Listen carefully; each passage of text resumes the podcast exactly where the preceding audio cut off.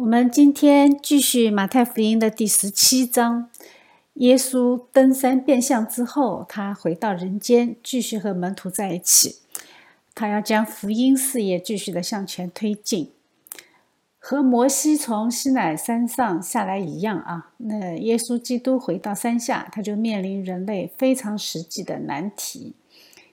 摩西下山看到的是什么？是以色列人在犯罪啊，在拜金牛犊。耶稣下山，他直接就要面对人类自从亚当开始罪所带来的苦难的人生。耶稣和门徒到了众人那里，有一个人来见耶稣，跪下说：“主啊，怜悯我的儿子，他害癫痫的病很苦，屡次跌在火里，屡次跌在水里。我带他到你门徒那里，他们却不能医治他。”癫痫这个词，它在原文里面呢是受月亮的影响的意思啊，可见人类自己对疾病的认知，它是不断的和周围发生的自然现象去产生联想的。他们认为癫痫是和月亮的阴晴有关系啊，这个很正常啊，他们也能够观察到潮汐和月亮之间的关系。呃，关键是门徒的能力并不能医治他。在马可福音的第九章里呢，它记载的更为详细。当耶稣下山的时候，看到他们在辩论，辩论的对象呢是文士啊。辩论的内容呢，从上下文看，就是耶稣的门徒并不能治好孩子的病。于是呢，耶稣就给这种现象下了一个定义，说他们是不幸而又悖谬的时代。他说这一句话是有背景的啊。耶稣说：“这不幸又悖谬的世代啊，我在你们这里要到几时呢？我忍耐你们要到几时呢？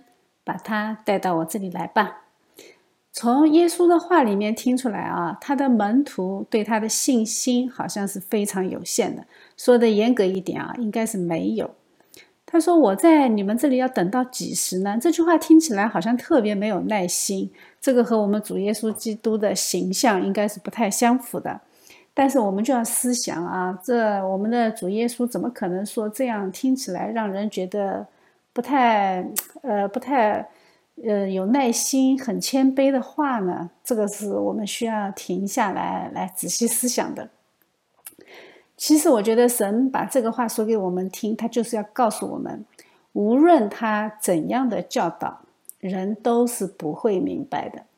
门徒总算和他同吃同住同行三年多了啊，但是对他的认识还是非常有限的。那这些还是没有上过山的啊，就连刚刚和他一起在山上的门徒。当时还能说一些不着调的话，都明明看见他变相了。那那彼得说话还是很不着调的啊，就说明哎，真的是人对神的认知是非常非常有限的。那更何况这些是在山下的门徒，他们都还没有上山，更没有看到耶稣基督的变相，说明人和神之间是有一条无法跨越的鸿沟。但是我们会发现，鬼好像不是啊，鬼是很清晰的认识耶稣基督。我们在马可福音里面就可以看到这样的记载：这个病人一见耶稣，鬼就叫他重重的抽风。从这里就可以看出来，鬼可认识基督了啊，只有人才不认识耶稣基督。所以呢，人对他的信心是不全面的。那个时候，门徒对耶稣的信心是他们对自己的老师，就是对犹太拉比的那种信心，不是对神的信心，这是完全不一样的。其实，我们只有认识复活的基督，你才会对神有真的信心。我们的信心是从神而来的，是从十字架上的耶稣来的。这个时候呢，哎，他还是弯曲悖谬的时代。还是亚当后裔的时代啊，还没有被十字架修复。所以说呢，哎，我们对神真正的认识是要看到耶稣基督复活以后才会产生的。所以当时门徒的信心呢，还是属世的信心，并不是属灵的信心。耶稣嘴巴里面说的这个弯曲悖谬的世代呢，其实也是对着今天的我们讲的啊，因为这个状态并没有什么改变。我们面临的这个弯曲悖谬的世代，是从亚当开始的啊。自从亚当犯了罪以后呢，弯曲悖谬就是人间的常态。人们不相信真理啊，只相信谎言。越是假话，越是相信。哎，越是真理，人充满怀疑啊。真的，你在外面跟别人接触的时候，其实是很容易感受到这一点。很假的骗局啊，大家都会非常积极的去响应。但是你要是讲真话给他们听，他们都是不爱听的。罪啊，那个英文就是 sin，它最原始的意思呢，就是 missing the mark，它是，嗯，就是你射箭的时候啊，没有射中靶心，人没有做到神的要求，这个就是 sin，这个就是人的罪。当亚当以后的人类不要神的律法，按照自己的标准来做事情的时候呢，他就偏离了神设立的规则。这个就好像火车脱轨了一样啊！它要是强行向前走，它注定是很颠簸的。整个社会在思想上、在感觉上、在行动上，全部都和神设置的标准背道而驰。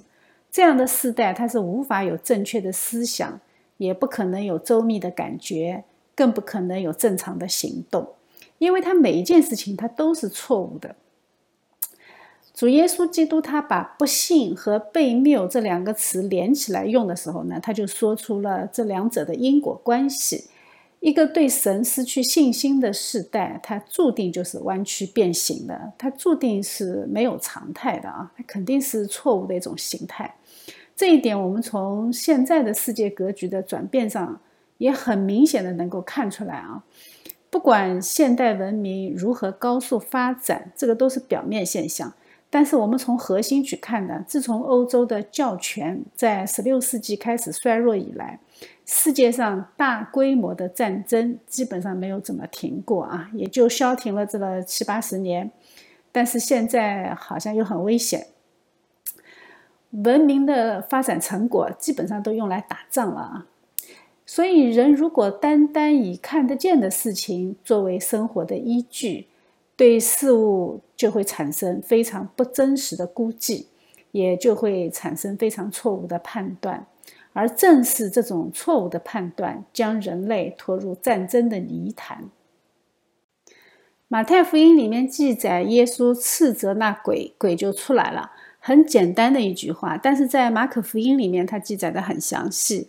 父亲呢，先把孩子的症状先描写了一番，然后求主的怜悯和帮助。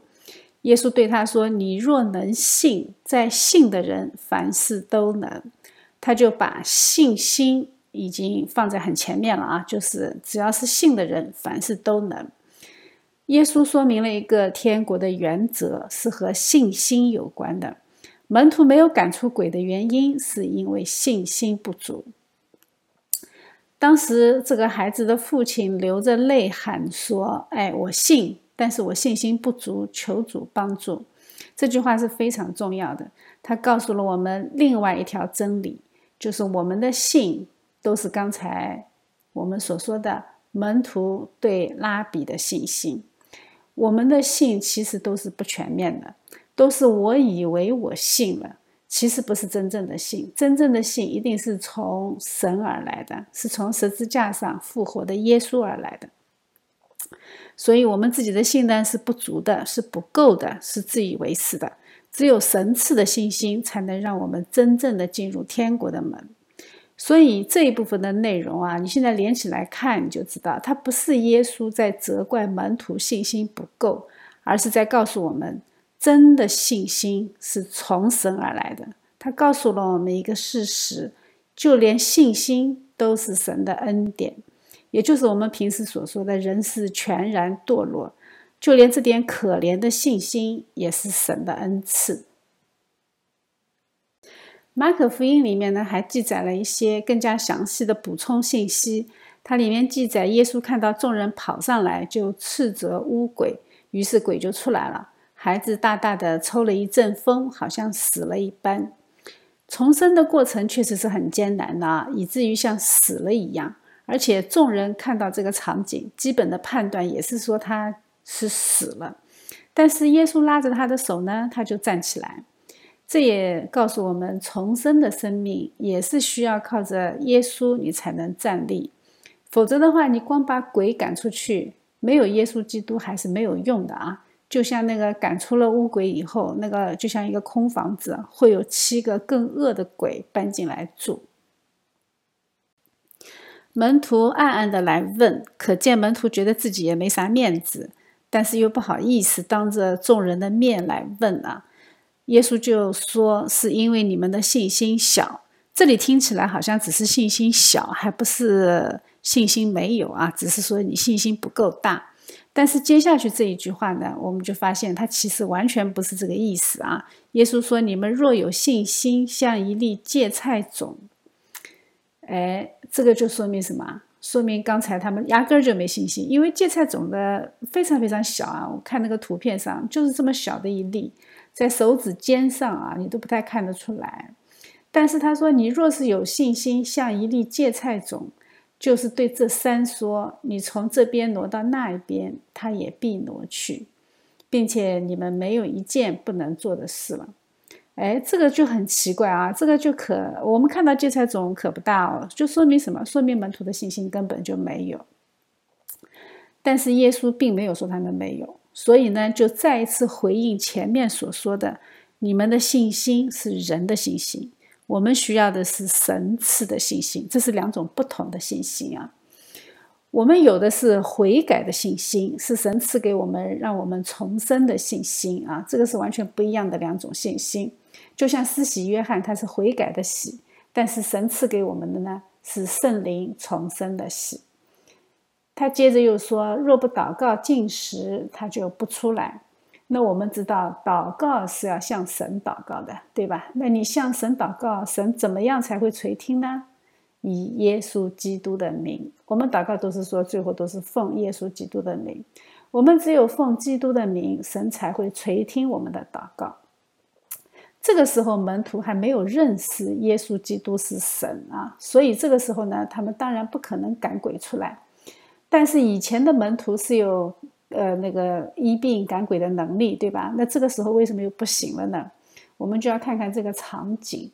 这个时候呢，登山变相刚刚完成，耶稣的身份已经向三个门徒显明了。但是关于信心，关于人应该怎么样去认识耶稣，还是需要进一步的带领。以前的医病赶鬼是传福音有关的，这个时候的医病赶鬼。是和认识耶稣有关，所以他们的无能是为了引出耶稣这一段话，来带领门徒，也带领今天的我们更多的去认识他。接下去呢，我们就能看到耶稣为什么要这么责怪门徒。他说：“他们还住在加利利的时候，耶稣对门徒说：‘人子将要被交在人手里。’”他们要杀害他，第三日他要复活，门徒就大大的忧愁。这三个门徒看到登山变相的耶稣，一帮门徒都看到耶稣赶出这个恶鬼，然后呢，然后耶稣说他要被杀，第三日要复活。哎，这个时候他们居然大大的忧愁，这就说明人的信心是非常有限的啊！都告诉你要复活了，你有什么好忧愁的，对吧？在马可福音里面说门徒不明白，还不敢问；在路加福音里面说他们不明白这话，意思乃是隐藏的，叫他们不能明白，他们也不敢问这话的意思。所以在耶稣被钉十字架以前，这些信息都是隐藏的，人是想不明白的。他们知道耶稣是基督，但是基督是来干什么的？他们其实根本就不明白。他们做梦也想不到，哎，耶稣基督是以赎罪祭的方式，用他的血来洗我们的罪。这个是要到后来复活以后的耶稣亲自向人解释，门徒才会搞明白的。不过不要紧啊，门徒不认识耶稣，不认识基督真正的意义，呃，这是很正常的。主耶稣会继续带领门徒来认识他。他们到了加百农，有收丁税的人来见彼得，说：“你们的先生不纳丁税吗？”彼得说：“纳。”他进了屋子，耶稣先问他说：“西门，你的意思如何？世上的君王向谁征收关税、丁税？是向自己的儿子呢？是向外人呢？彼得还没问过耶稣啊，就直接回答对方说：“那这个是主耶稣最后一次来到加百农，他和门徒都住在彼得的家里，哎，所以收税的人呢，就自然会找这一家的主人彼得来问纳税的事情。这个丁税呢，原文是古希腊银币啊，它折合半个塞克勒银子，所以它翻译的时候呢，就直接把它翻成丁税。”当时的犹太人一过二十岁啊，每年就要缴半塞克勒银子的圣殿税，是用来维持圣殿的。有些解经家说是圣殿税，也有人说是罗马的关税。那不管怎么样，反正彼得就很爽快的答应了。耶稣就引导他啊，就问他：世上的君王会向自己的儿子收税吗？这是一个很好的问题。为什么说它是好问题呢？因为好像刚刚彼得还听到从天上来的声音说：“这是我的爱子，我所喜悦的。”说明彼得虽然父神的话他当场也听到了，对耶稣的身份认识也是很到位的，但是他碰到具体的事情，哎，就完全忘记了。呃，这个其实和我们很像的啊。我们信主吗？我们当然信。但是我们干事情的时候，哎，还是该干嘛干嘛，活得好像完全没有神这一回事儿啊！每天只是例行公事的祷告啊，好好像心里有神，但是我们做事情的时候，往往是不会把神放在前面。呃，这个彼得也一样啊。所以耶稣说，儿子是可以免税的，不管是圣殿税还是罗马的税啊。我们知道有一人比圣殿更大，这是主耶稣自己说的啊。那世上的君王就更没有资格向他征税，但是他说恐怕触犯他们，就到海边去钓鱼啊，鱼的口里有一块钱，刚好做他们两个人的税银。这种方法呢，就把耶稣和普通的缴纳税金的罪人区分开来了。他也给门徒立了一个很好的榜样，就是不要以为我们是天国的子民就可以无视人间秩序。税收表示的是人间的管理秩序，对吧？是政府的管理体系，这就说明人间秩序也是神设立的。哎，这个就完全把奋锐党的理念给否定了啊！就颠覆政府不是基督徒应该干的事情。我们可以像保罗那样啊，在君王面前斥责他们的错误，就像拿单对大卫说的啊：“你就是那人。”这是我们的责任啊！我们要将神的公义的原则告诉世人。哎，但是像法国大革命那种砸烂旧世界这种事情，不是我们应该干的啊！但是，当我们的祷告达到一定的程度，当基督徒的人数足够多，我相信神就会出手。埃及的以色列人，他也没有站起来推翻暴政，是吧？他们反而是离开。说实话，在暴政之下，你根本没有能力去推翻。以色列人斗得过法老吗？对吧？犹太人后来斗得过罗马吗？没有吧？犹太人后来两次大流散。基督教征服罗马可是没有用一枪一炮的啊！所以答案很明显：解放神学是一个非常大的坑，我们不要跳啊！我们不要以恶制恶。呃，话话有点扯远了。呃，我们再回过头来看啊，这一件事情呢，它也说明了万物都是神的创造，包括钱币啊，特别是钱币。钱币它只是一种矿物质，金币、银币它都是一种矿啊。我们用神的创造物回过来献给神，其实是完全没有意义的。但是我们为什么还要这么做呢？这是我们需要思考的啊。这其实是在操练我们的金钱。并且他把这种金钱可以量化到让我们自己能看见的地步，不是给别人看的啊，是给我们自己看的。当我发现，哎，我甘心情愿的为主去奉献的时候，我们就会知道，原来神已经改变了我，并且改变了我到什么地步。这个完全就是神的恩典啊，不是我们自己的努力。耶稣用神的儿子不用缴圣殿税这一件事情来引导门徒认清他的身份，并且也认清了人的责任。但是呢，哎，门徒的注意力好像还是走偏了啊。他们从登山变相的时候就知道耶稣是神的儿子，从赶鬼看到耶稣的能力，从圣殿税的神迹里面，他们也确认了他是儿子啊，是神的儿子。这一切看起来都挺美好，对吧？但是呢，他们马上就开始研究天国。你就会发现啊，人真的是没有办法持守真理。他们开始研究天国的时候，他们的目标完全是错误的，他们完全失焦了啊，missing the point。他们在争论天国里谁最大。前面刚刚为了耶稣要钉十字架还在忧愁呢，对吧？这会儿就在争论天国上论资排辈的事情了。这思想转变的也挺挺快的啊。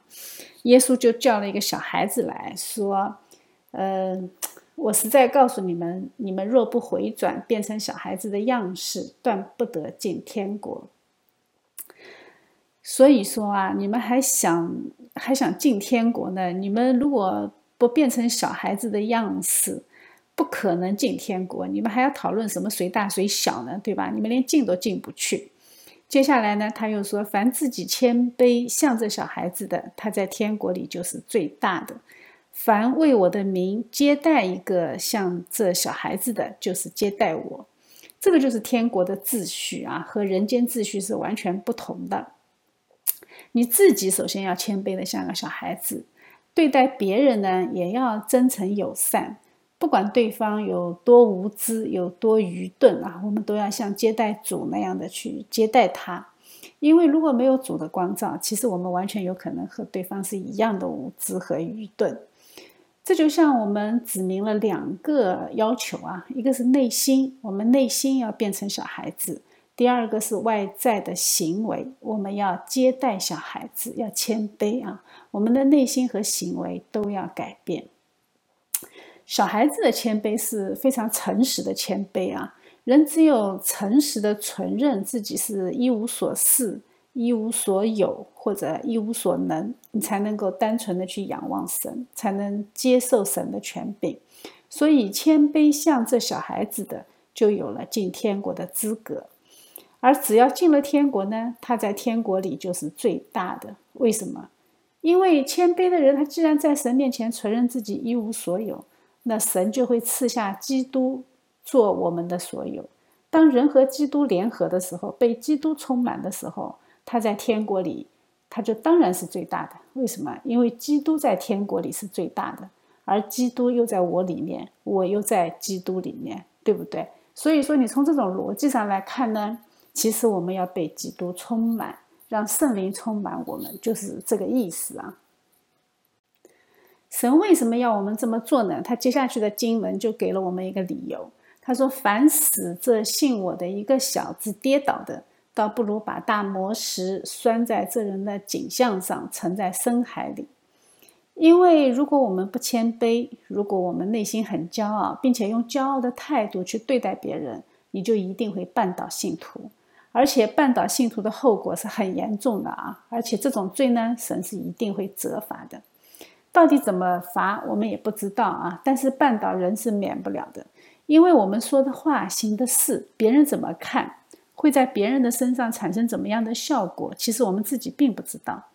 但是如果我们自己行的不好，明明知道骄傲是不好的，我们自己还骄傲的不行，最后让别人看到我们这副德性啊，然后就远离了基督教，这种罪，哎，出呃，我觉得主是迟早要和我们算的啊。所以呢，故意绊倒人的，神会来审查，并且会审判。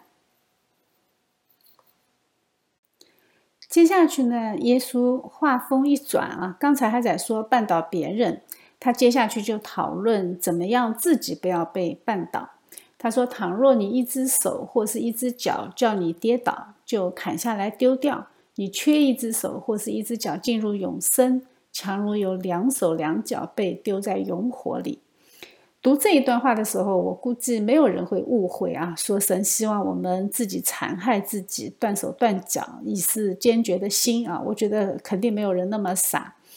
手脚其实只是跟从大脑来行动的啊，指令都是从大脑而出。所以我觉得神是不会让我们把自己的脑袋砍掉的，肯定神不是这个意思。耶稣指出，绊倒自己的其实往往是我们自己，是我们自己的一部分，也是我们的肉体，是我们的欲望。实际上，许多人都是自己绊倒自己的。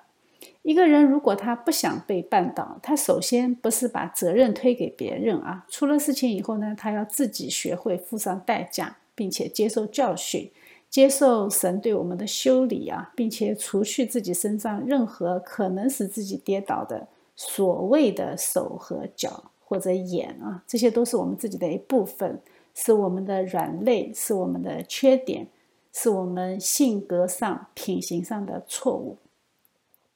类似的表述在马太福音第五章的登山宝训里面，它也出现过啊。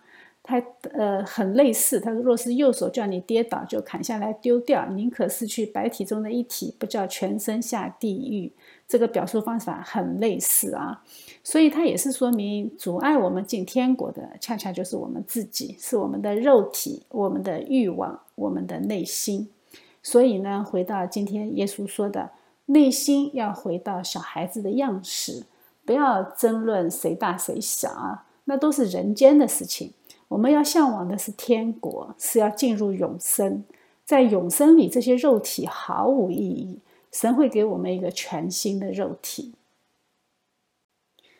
我这么说是有圣经根据的啊，在哥林多前书里面，保罗很清晰的告诉我们：血肉之躯不能承受神的国。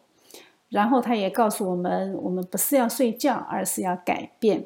我们现在呢，哎，靠着神的话语，我们靠着圣灵在改变我们的内心，使我们的灵魂能够配得上神赐给我们全新的身体。当末次的号筒吹响的时候，死人都要复活，成为不朽坏的身体。这个就是我们面对死亡而宣告的胜利。这个胜利，我们主耶稣基督复活的时候，他已经宣告过了，并且他把这个胜利已经赐给了我们。所以我们要控制自己肉体的欲望啊，比如说骄傲、嫉妒、谎言，这一些都是会绊倒人的。当一个外邦人他看到教会里面的人也一样的嫉妒纷争的时候，他就不会想成为我们中的一员，他反而会非常的鄙视我们。因为魔鬼知道他要反对谁，他会控告我们啊！世界上你看到很多的一些不法的事情，但是其他人做，魔鬼是不会控告的啊！世界看到佛教里面的高僧做一些不法的事情，他不会大肆宣扬。无神论者无论杀多少人，无论饿死多少人，撒旦都不会声张的。但是基督徒不是啊，基督徒做什么事情都会被批评，都会被控告，因为撒旦他只控告基督徒，所以我们要警醒自守，不要辱没神的名。我们总结一下今天的内容啊，自从主耶稣登山变相以后呢，他下山看到门徒和文士在争论，因为门徒对神的信心不够啊，他们无法赶出恶鬼。耶稣就引导他们要认识他的神性，这是对神的信心啊，不是对一个普通拉比的信心。但是门徒并没有很快的明白啊，他们依然对耶稣呃信心很有限。一听说他要受死，哪怕告诉他们三日以后要复活，他们依然大大的忧愁。由此我们可以看见，人都是这样的啊，一碰到事情，信心就完全崩塌。彼得呢也一样。那明明听到天父的话啊，说这是我的爱子，结果一碰到实际问题，就表现的完全没有逻辑啊！这就是人。当耶稣再一次表明神的儿子是不需要交税金的，但是呢，他为了顺服，他又用神迹来证实了这一点。他既没有破坏人间的秩序，但是他又再一次表明了他是神的儿子这个身份。结果呢？哎，结果门徒真的开窍了啊！他们真的开始关注天国，而且马上开始讨论天国的事情。但是他们讨论的是谁大谁小，还是完全失焦啊！这就是罪人，罪人永远踩不到点上啊！所以我们才知道 “sin” 的意思是 “missing the mark”。